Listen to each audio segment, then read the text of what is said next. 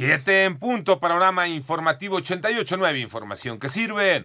Yo soy Alejandro Villalbazo en el Twitter, arroba Villalbazo13. Es martes 3 de noviembre, Iñaki Manero, ¿cómo estás Iñaki? ¿Cómo estás Alex Villalbazo, Alex Cervantes, amigos de la República Mexicana? Gracias por seguir en Panorama. Ni en el panorama COVID a nivel mundial se han registrado 46.909.107 casos de COVID-19 de los cuales se habrían recuperado 31.382.707 personas.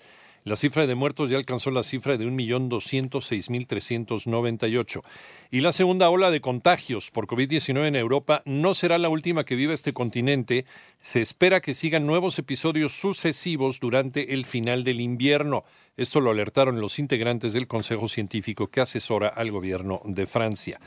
Y Cristian Morales, representante de las organizaciones Panamericana y Mundial de la Salud en México, alertó que la vacuna contra COVID-19 podría estar lista para su distribución hasta 2021 y aún así no podría ser administrada de forma universal, ya que solo se podría inmunizar a un 20% de los mexicanos. En tanto, con Durango retrocediendo semáforo epidemiológico rojo, estas son las cifras de la pandemia en México. Moni Barrera. La Secretaría de Salud informó que ya son 933.155 casos confirmados de COVID en el país y 92.100 defunciones. A través de un comunicado, dio a conocer que la Ciudad de México y Estado de México, Nuevo León y Guanajuato encabezan la lista y el total de defunciones sospechosas son 15.290. Defunciones sin muestra, 10.053 y defunciones sospechosas sin posibilidad de resultado asciende a 4.274, pese a que el más reciente semáforo epidemiológico solo marcaba que Chihuahua estaba en semáforo rojo, debido al incremento de contagios en Durango este martes regresan a semáforo rojo, mientras que Campeche se mantiene en verde y en color amarillo permanece en Sonora, Sinaloa, Guanajuato, Tamaulipas, Veracruz, Tlaxcala, Morelos, Oaxaca, Chiapas y Puebla. El resto de los estados en color naranja. En 889 Noticias, Mónica Barrera. Recuerda que puedes consultar más acerca de este y otros temas por favor visita nuestra página 889noticias.mx. En el panorama nacional, Salvador Cienfuegos, titular de la Secretaría de la Defensa Nacional en el sexenio de Enrique Peña Nieto, fue trasladado de una prisión de California a una de Nueva York, en los Estados Unidos, donde seguirá el proceso en su contra por lavado de dinero y narcotráfico.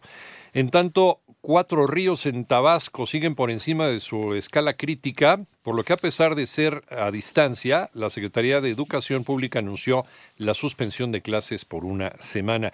Interjet informó que debido a las cancelaciones de todos sus vuelos del primero y 2 de noviembre, fue todo el fin de semana, de hecho, se afectó a 2.690 pasajeros. Sin embargo, la Procuraduría Federal del Consumidor aseguró que la cifra rebasa los 3.000, por lo que hizo un llamado a la población para ya no comprar boletos, dice, a esta aerolínea. Y este año también supera las marcas de letalidad para policías. Manolo Hernández. En el periodo que va del 1 de enero al 31 de octubre, se han registrado al menos 464 policías asesinados en el país, cifra que supera el total de registros ocurridos en todo 2019 con 446 y 2018 con 450 dio a conocer causa en común. Expuso que los estados con mayor número de policías asesinados durante este año son Guanajuato con 76 registros, Estado de México con 37, Veracruz con 36, Guerrero con 34 y Chihuahua con 31. Destaca el caso de Guanajuato, ya que desde 2018 se ubica en el primer lugar en asesinatos de policías. Son las policías municipales quienes más bajas han tenido con 247, las policías estatales 194, mientras que a nivel federal han sido 20 23 decesos. En 88.9 Noticias, Manuel Hernández. El panorama internacional se terminaron las campañas, ya comenzó la elección presidencial en los Estados Unidos. Como es tradición, el poblado de Dixville Notch, esto es en New Hampshire, abrió sus casillas en el primer minuto de hoy. En tanto, ETA se fortaleció, ya es huracán categoría 4 en su avance hacia Centroamérica, donde amenaza con inundaciones en Nicaragua y en Honduras. Mientras que ayer personas con armas automáticas abrieron fuego en seis lugares en el centro de Viena, Austria, provocando la muerte de al menos tres personas. La aduana de Hong Kong incautó más de 500 kilos de sustancias estupefacientes procedentes de México con valor de unos 38.7 millones de dólares. Mientras tú escuchas este podcast, Lysol está ayudando a miles de niños con el programa Contigo, creado para ayudar a prevenir enfermedades respiratorias y romper la cadena de infección con buenos hábitos de higiene y desinfección. Conoce más en lysol.com.mx.